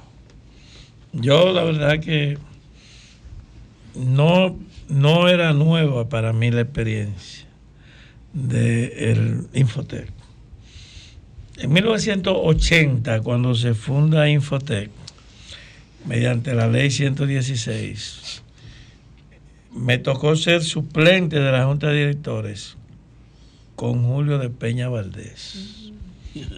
Aquel sindicalista Claro. que rompía todos los esquemas. Julito era un hombre extraordinario, fue un hombre que nada humano le fue ajeno. Julito disfrutaba el boxeo, la pelota, liceísta, eh, un hombre bohemio, guapo y eh, democrático. Entonces, con Julio, yo siendo el líder de la ADP, desempeñé funciones eh, de suplencia. Y luego fui titular de la Junta en 1987-89. Por tanto, cuando el presidente Abinader me designó en el Infotec, mucha gente pensaron que me aquerosearon. Sí, porque, bueno, Yo definitivamente dije, lo importante es que hay una cantidad inmensa de jóvenes que necesitan una formación técnica. Estamos viviendo un momento de, de crisis y de revolución. La revolución científico-técnica en su cuarta versión, inteligencia artificial y robótica, implica un cambio del paradigma de empleabilidad. Si seguimos insistiendo en el mismo sistema educativo, en la misma visión obsoleta del siglo XIX, con una visión de la eh, memorización y el atraso, y no comprendemos que los empleos de calidad están relacionados con habilitaciones técnicas, vamos a fracasar. Y yo creo que este no es un tema partidario. Por eso en el 2021 nosotros hicimos una consulta nacional y en esa consulta yo hablé con todos los líderes. Hablé con el presidente Abinader, hablé con mi líder, hablé con Leonel Fernández, hablé con Danilo Medina, hablé con Guillermo Moreno, con todos. Y le dije, señores, nosotros perdimos la tercera revolución científica, la de la TIC, la tecnología de la información. Yo recuerdo a Fafa que éramos compañeros en concertación democrática, insistiendo en el Internet, la revolución que llegaba. Estoy hablando de 1992. Pero tenemos que reconocer que la República Dominicana no aprovechó la tercera revolución como la aprovechó Asia. Y nosotros utilizamos las computadoras como si fueran máquinas de escribir para digitar, no para... Sí, sí, sustituimos la máquina de escribir por computadora, por el teclado. Pero siguieron siendo con máquinas de escribir. Entonces, ahora que estamos en la cuarta revolución industrial, no debemos perder el tiempo. Ese es mi enfoque. No es una cosa complicada. No es que yo soy un científico, es más, yo soy un hombre prácticamente de formación política y de luchas gremiales. Yo no tuve las oportunidades que tuvieron los que estudiaron mucho, los que hicieron muchos doctorados y muchas maestrías. Yo tuve que enfrentarme a la vida política, luchar contra la dictadura de 12 años de Balaguer y en, el- en ese pleito me juntaba mucho con Jovine Bermúdez, el poeta. Y en esos pleitos de lucha política, uno casi no podía. ¿Quién podía sentarse en un aula universitaria tranquilamente cuando podía ir a buscarte, matarte o meterte preso? Entonces, esa fue la vida. Pero hoy yo estoy consciente de que hay que formar los recursos humanos. Gracias, profesor Rafael Santo. En ese sentido, la oferta del Infotep de formación del día de hoy responde a los desafíos y a la demanda de esta industria de la cuarta eh, revolución, eh, a los desafíos de la industria privada, a los retos que tenemos por delante como país. Mira, son cinco grandes servicios que nosotros estamos dando en función de esa, de esa realidad, que empezó más o menos eh, a definirse como revolución en el 2012. Ya ahí se sabía que estábamos frente a la inteligencia artificial, a la actuación en el mismo espacio y tiempo de la, del robot. Entonces, ¿cómo convivir un humano con un robot? Entonces ese era un tema, un desafío. Pero nosotros hoy sabemos que hay una industria que no se va a convertir, que no lo necesita, que no tiene los recursos. Seguirá siendo industria tradicional. Para esa industria necesitamos un tipo de técnico. Hay una cantidad de muchachos que creyeron, unos creyeron y otros no lo intentaron, que podían conseguir una carrera universitaria la demagogia política los animó y los empujó a, una, a un pensum para el cual no tenían respuesta. Muchos abandonaron y cuando después de estudiar 16 años, desde la primaria hasta 3 años en la universidad, van al mercado de empleo y le preguntan qué usted sabe hacer. la penosa respuesta es cualquier cosa. Y cualquier cosa es nada. Entonces, mucha gente sin capacidad para hacer un trabajo. Por eso ese es el segundo punto de nosotros, las personas en estado de vulnerabilidad. La, tercera eh, área de gran servicio es el tema de las carreras de la industria nueva, la robótica, la inteligencia artificial, la computación en nube, el análisis de datos, son las carreras que llamamos 4.0. La cuarta realidad es la diáspora, dominicanos, más de dos millones y medio, que viven fuera de su territorio, fuera de su país y que ayudan a mantener el nuestro, con remesas. El Infotec tiene hoy capacitación en 42 ciudades del mundo a través de la magia del Internet. Fuera. Claro. Fuera, sí. Toda parte. Donde quiera que haya un dominicano, las MUPS. Hay, sí, hay formación. Y el quinto servicio es la certificación de competencias a personas que saben hacer un oficio, no lo estudiaron, pero son expertos y son los que nos pueden enseñar. Por ejemplo, Estados Unidos, donde viven los dominicanos, está lleno de mujeres que se hicieron estilistas y que no tienen certificado. Nosotros acabamos de graduar 81 camarógrafos que trabajan en los Estados Unidos mediante eh, evaluación y certificación de sus competencias. Entonces ese es un servicio, o sea que esos cinco servicios que ofrece Infotec nos han permitido eh, darle una respuesta certera. ¿Y ustedes están Sí. en evaluación por, por competencia o por objetivo? No, lo esta otro servicio. El objetivo es todo. Sí, sí, no, pero yo me refiero desde el punto Sí. de vista de la filosofía de la educación, como Sí. educación como concepto, Sí. ha hecho cambio de objetivo a competencia, de competencia a objetivo. Sí, ¿Cómo pero, los Infotep? pero nosotros, en el caso de estas competencias, que evaluamos y que decimos, sí, usted es un ebanista, usted es un albañil, lo ha hecho toda la vida, pero necesita un certificado. Yo te voy a poner un ejemplo. Un hermano mío, O sea, la certificación viene con la formación o, o Sí, primero reforzar la formación son empírica quizás, ¿no? Sí, son expertos que evalúan. Y dicen, usted le faltan Le falta seis esto, meses le falta lo para completar su formación completa. Entonces ese proceso del objetivo de que ya tenemos claro que ese hombre, esa mujer sabe hacer algo, pero le falta, por ejemplo, ahí tú tienes un pintor, para decirte un ejemplo. Pero el De- de pintor... brocha gorda. Sí, de un pintor de brocha gorda o de vehículo. El pintor pinta bien, pero él no sabe un principio que es de física.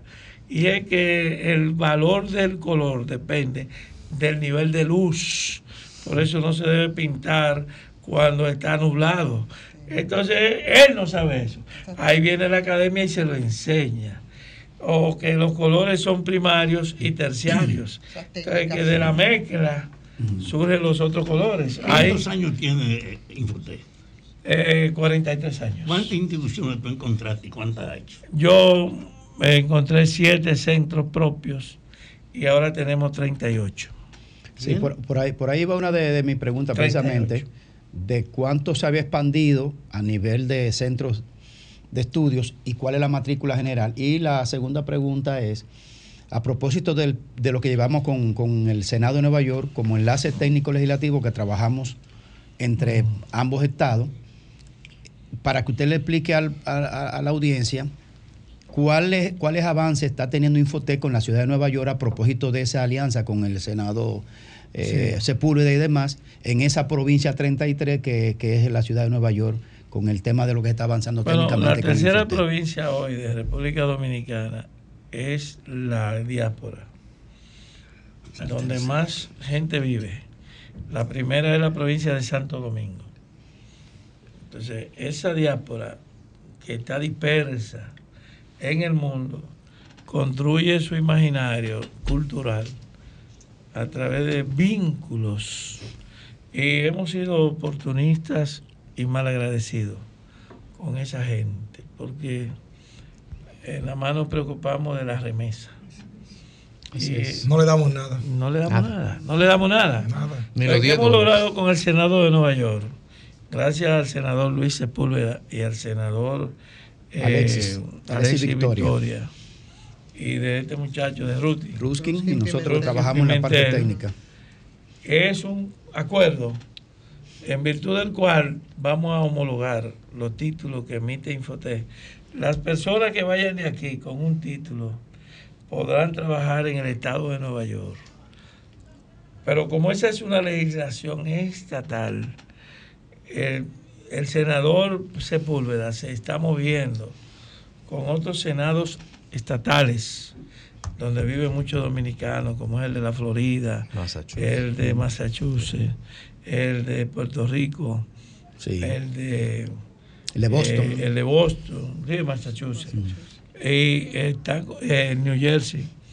Y se va a conseguir entonces homologar por vía de una legislación estatal las currículas y los diplomas.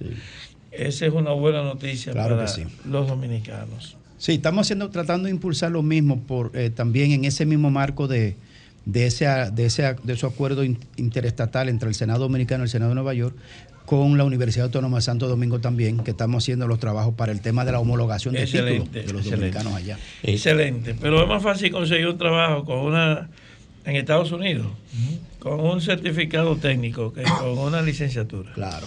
Eh, ¿cuál, cuál es la situación de demanda que enfrenta Infotec? Digamos, ¿puede Infotec, eh, tiene Infotec capacidad para toda la demanda de, de inserción en, lo- en los programas? ¿O hay una sobreoferta de Infotec y, y escasa motivación No, para la hay una sobredemanda. Hay una sobredemanda. Sí, porque, mira, déjame decirte esto. Tú dijiste ahorita, ah, pero la oposición también está de acuerdo. Yo, a los fines de Infotec, no considero que hay oposición. Yo considero que hay unanimidad. Con una chance. Pero bien, bien, esa- estamos ante un hecho que es un fenómeno sociológico. Todos esos muchachos que se están yendo porque no pueden soportar el tiempo que dura una carrera universitaria, las cosas innecesarias que se cuentan en un penso que no tiene sentido, que habla de la inmortalidad del cangrejo, del ti nervioso de la hermana María Teresa de Calcuta, de todas esas cosas que son eh, buenas para la edad media, pero ahora que estamos ante una situación... No sirve para nada. ¿Cuál es la carrera? menos sirve, pero no para lo que necesita el muchacho. ¿Cuál es la carrera técnica que tiene, que tiene, que tiene mejor resultado en este momento? Te voy a decir, análisis de datos. La que más cuadra, como dice análisis Federico. de, análisis de datos, computación en nube. Eh, en inglés, inglés correctamente aprendido, marco como europeo. Eh, no como no como una lengua de oficio, sino como una carrera aprendida. Eh, te voy a dar un dato que ese tal vez puede entusiasmar a los muchachos. Y es que hoy un operador de máquina pesada, un tractorista, un gruero, puede ganar 125 mil pesos mensuales, salario mínimo, y no aparecen. Entonces la Infotec está instalando una escuela que la vamos a inaugurar en diciembre de formación de operadores de máquina pesada. ¿Cómo? Muy Una bien. escuela de camioneros y camioneras. Una escuela de manejadores de tren y de los eh, teleféricos, porque aquí se hacen las cosas y no se Sin planificar nada. cómo se arreglan. Entonces, el Infotec en medio de la pandemia formó 1.200 muchachos reparadores de computadoras, tablets y teléfonos inteligentes pensando en todos esos equipos que donó el gobierno. Pues ahora hay un estudio que dice que muchos están dañados y se va a firmar un acuerdo para que esos muchachos que saben reparar, reparen todos esos aparatos. O sea que las carreras ¿Cuántas son, Rafael? ¿Cuántas carreras técnicas? son eh, 20 familias ocupacionales, 20 familias profesionales y 472 eh, formaciones técnicas. Ustedes tenían un proyecto que a mí me parecía muy bonito, interesante, que era eh, formar personas para cuidar envejecientes. Lo estamos Y además le pagaban. No, lo estamos desarrollando, ya pudimos establecer el criterio que el cuidador de personas es un oficio que se estudia, se aprende y se debe pagar. Entonces ya le fijamos un salario mínimo que son 25 mil pesos. Eh, Hemos preparado alrededor de 1.500. que Pero para están- formarlo, pagarle para formarlo. No, no, no. Del salario mínimo después que estén formados. Porque antes a ti te decían, cuida a ese señor mayor ahí, no te pagaban. Sí, Rafael. O, sí, o te dejaban un, un, tío que te decían, ese tío suyo, cuídelo. Ahora no, este es un oficio, el cual se debe pagar. Y esa persona debe estar capacitada para poner inyecciones, para prepararle una, un- una comidita agradable al, al adulto mayor. Entonces ya nosotros eso lo estamos preparando. Primero es el Estado que lo está contratando para las aldeas infantiles, para los hogares de envejecientes, para los lugares donde hay personas con algún grado de discapacidad. Sí, Rafael, ¿algún modelo de éxito del estudio técnico de Infotec en el país o algún municipio que usted pueda decir, mire, en tal y tal municipio o en tal y tal provincia, como estudian más a, eh, el- a lo técnico, hay mayor nivel de empleabilidad? Sí. Dile lo que tú hiciste en Salcedo. Sí. Eh, vamos, eh, tú sabes que Fafa y yo somos de Salcedo. Ah. Mira, en Salcedo no había ninguna formación técnica. Hoy nosotros eh, tenemos un centro tecnológico Hermanas Mirabal, donde estamos formando alrededor de 37 carreras técnicas. Además tenemos un centro pequeño comunitario en el distrito municipal de Blanco Arriba, que ya eso es camino a Gaspar Hernández, y otro en Montellano, que es el otro distrito municipal, y dos clubes, uno en el Coco y otro en San José. De manera que la provincia de Salcedo, la provincia de Hermanas Mirabal, hoy nosotros ya vamos a graduar el primer grupo de técnicos, electricistas, plomeros, eh, electrónica, refrigeración, inglés, etcétera. Eh, pero tu pregunta, ¿cuál es un modelo, un modelo de éxito? La zona de Bávaro, Punta Cana. Ahí nosotros formamos, hemos formado 14 mil técnicos. En la Escuela Gastronómica de Infotec, que está en Higüey, el antiguo Hotel Naranjo, eso es la escuela de formación para todo ese polo turístico. Ahí se forman desde los bartenders, los sommeliers, que son los que captan vino, los chefs, las camareras y los camaristas, los jardineros, los electricistas, los plomeros, de todo ese polo turístico. Y ya en el otro polo turístico que va a comenzar a operar el día 18 de diciembre, con la llegada de 4.500 turistas cruceristas, que es Pedernales, ya nosotros en las cuatro provincias de la región Enriquillo hemos graduado 7.000 técnicos. Quiere decir que, a diferencia de otros polos turísticos, en el polo turístico de Pedernales va a trabajar la gente del sur. Y eso va a cambiar la vida, porque la vida cambia cuando la gente cobra un salario, invierte en su casa, la pinta, la repara, le compra ropa a su mujer y a sus hijos, se divierte. Ese es el papel del salario. A diferencia del empresario que guarda su ganancia, el trabajador invierte su salario. Entonces, si en un pueblo, yo vuelvo a Salcedo, lo que hay son bancas de lotería y negocios que le sacan el dinero al pueblo, lo van a empobrecer. Claro. Entonces, ¿qué es lo que enriquece al pueblo? Que la gente cobre salario y lo gaste en ese pueblo. O sea, el enfoque de Infotec es un enfoque alocadamente positivo, porque nosotros decimos, yo tengo cinco muchachos y hay tres que les gusta estudiar y hay dos que son cabezones. Si yo lo hago técnico, ellos van a, también a ser exitosos. Entonces voy a tener cinco muchachos exitosos. le cambia el horizonte de vida. Claro, claro, claro. Mire, eh, lo mejor, lo, lo que en más confort, en el mayor confort puede sumir a uno es elogiar a la gente, no solamente por el cariño, por la gratitud, por los afectos, por la gratitud, sino porque comparta sus éxitos. Y yo comparto los tuyos. Amén del cariño y de la gratitud. No, yo, yo le agradezco y como yo sé que se está acabando el tiempo, yo quiero decir algo, que es lo que necesitamos. Y a ustedes seis, yo los invito. La idea de éxito antes era tener una carrera universitaria, desde el punto de vista académico. Sí. Y entonces uno hacía un oficio, pero le daba vergüenza decir que era albañil, o que era herrero, o que era cocinero. No licenciado.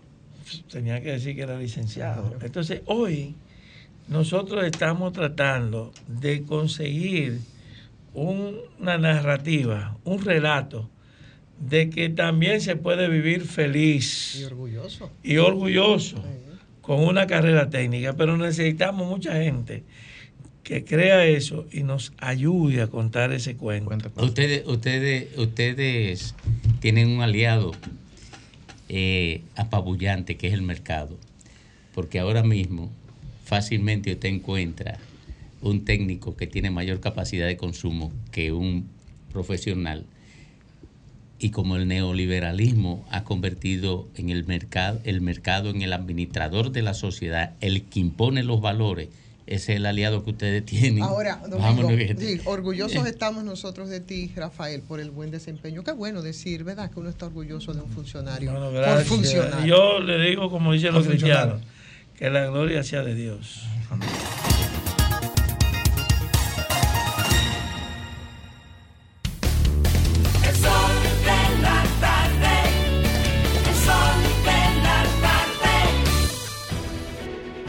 Sol 106.5, la más interactiva. Una emisora RCC Miria. No, Jovine, pero mañana lo más esperado en el panorama político será anunciada la alianza Rescate RD. Otra vez. Eso es un déjà vu, Anunciada porque hace 70 días mañana que pasó. públicamente la alianza. RD. Ahora, no voy de tu tiempo, que tu tiempo. Bueno, hablando de gracias Domingo y por la presentación, Félix. Ayer fue la tercera presentación de la encuesta Gallup y, y para todos es, eh, es sabido el, el cuál es el panorama que pinta la encuesta. Es la tercera encuesta y recordarle a nuestros amigos que esta encuesta se ha caracterizado a lo largo de más de 25 años por un nivel de exactitud y de prueba bastante fiable, por no decirlo de otra forma. Reconocemos que es natural descalificar los resultados. Es tan natural que el PLD y que la Fuerza del Pueblo descalifiquen los resultados de esta encuesta como era tan natural que el PRM antes de 2020 descalificara también la encuesta, porque todo el que está en la oposición no puede, aún sabiendo los resultados que se acomoden a la verdad, no puede darlos como válido porque desalentaría las, las tropas internas, por decirlo de alguna forma. Ahora, negar la realidad o descalificarla, la va a cambiar. Va a cambiar la realidad, va a cambiar la verdad. En definitiva, ¿qué es una encuesta? ¿Qué muestra? La encuesta no es más que un instrumento. La encuesta nos está diciendo lo que, te- lo que teóricamente podría pasar dentro de siete meses, no lo que va a pasar. La encuesta es un fotograma, una foto de un momento, y el momento es el tiempo en que hubo la recogida muestral, que fue hace 15 días, 10 días me parece.Esa realidad incluso el día de hoy no es la realidad. ¿Cuál es? No lo sé, habrá que medir la nueva.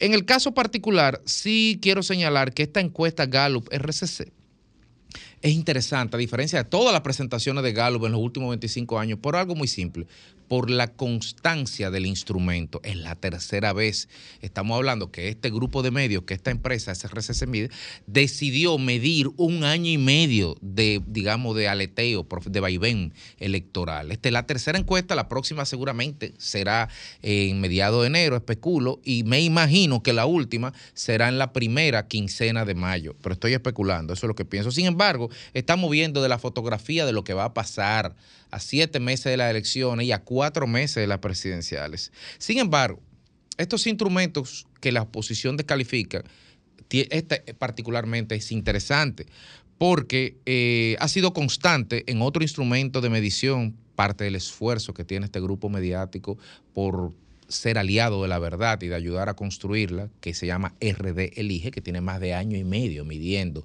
la realidad política y económica y social del país.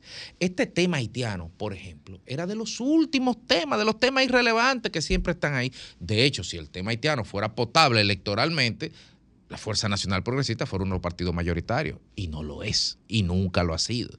Entonces, ¿qué tan relevante era el tema haitiano? ¿Qué tan relevante o tan importante era de cara a las elecciones? Nunca lo fue. De hecho, en la segunda encuesta Gallup tampoco. Sin embargo, la robustez del instrumento se demuestra en esta tercera encuesta. Porque de repente un tema que estaba escondido allá abajo va subiendo y se posiciona casi consolidado en cuarto lugar de preocupación. Y cuando mide, por ejemplo, eh, con preguntas específicas al pueblo dominicano, si están enterados de la situación que está en la frontera, el 96% de los encuestados dice que sí. Eso es mucho. Eso raya en una encuesta hecha en, Corea del Norte o en la dictadura de Trujillo. Un 96% diciendo que sí. Y sin embargo es así. ¿Y cree usted que los haitianos con la construcción de este, de este muro violan los acuerdos? El 87% dice que sí. ¿Cree usted que el presidente Abinader ha sido consistente en denunciar los problemas de Haití en la ONU y organismos internacionales? El 82% dice que sí. Estoy hablando de tres preguntas que sobrepasan, pero con 30 puntos, el máximo evaluado por el presidente Abinader. Es decir, que hay un consenso ciudadano que está por encima incluso del puntaje del presidente Abinader, incluso con los votos de Leonel, incluso con los votos de Abel juntos también. Ahora, ¿cómo lo cogerá cada quien? ¿Quién sabe? Leonel no ha sido muy consistente en la forma en que ha abordado el tema haitiano.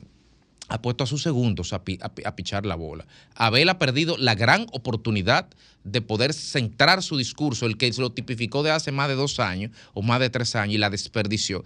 Luis Abinader como presidente simplemente se limitó a aprovechar una coyuntura política que se daba en un tiempo electoral. Le hicieron un canal midió, me imagino, porque no creo que en el gobierno haya tantas luces para estrategar a ese nivel, y simplemente pues intuyó lo que tenía que hacer y los números le están dando.